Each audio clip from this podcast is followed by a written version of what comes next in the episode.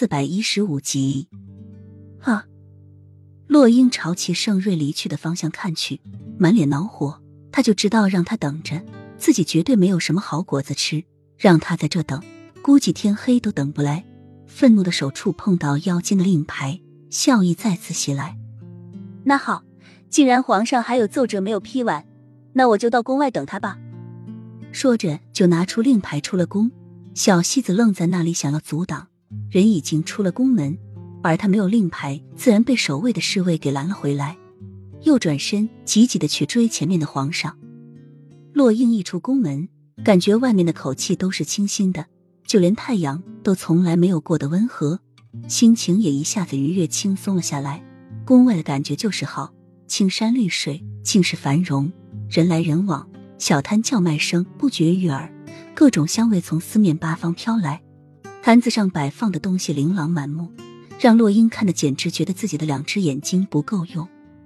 这些玩具给小溪，这些首饰给秀秀，这个给墨尘，这个给慕容锦，这个给柳荣。洛英手里拿着怀里抱着，嘴里叼着一大堆东西，一边走一边兴奋的说着：“有了出宫的令牌之后就好办了。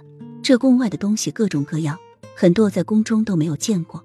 要是给他们带回去，不知道要乐成什么样。尤其是小溪，这孩子从小在山上长大，不知道玩具长什么样。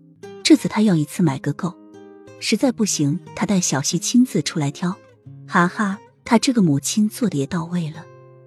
正美美想着他们见到这么多好玩东西都开心雀跃的时候，双脚突然踏空，身子一下被人拎到了马上，还没来得及尖叫，一股熟悉的龙挺味就窜入鼻尖，紧接着就听一个悠悠的声音说：“有没有朕的？”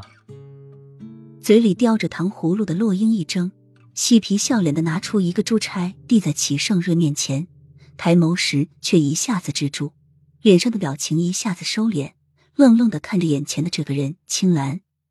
齐盛瑞看了一下洛英递过来的珠钗，脸色黑了一下，见洛英吃惊和怀疑的表情，道：“你不会是想让朕画着那丑陋狰狞的面容出来吓人，或者以朕的真面容出宫，让整条街都交通受阻吧？”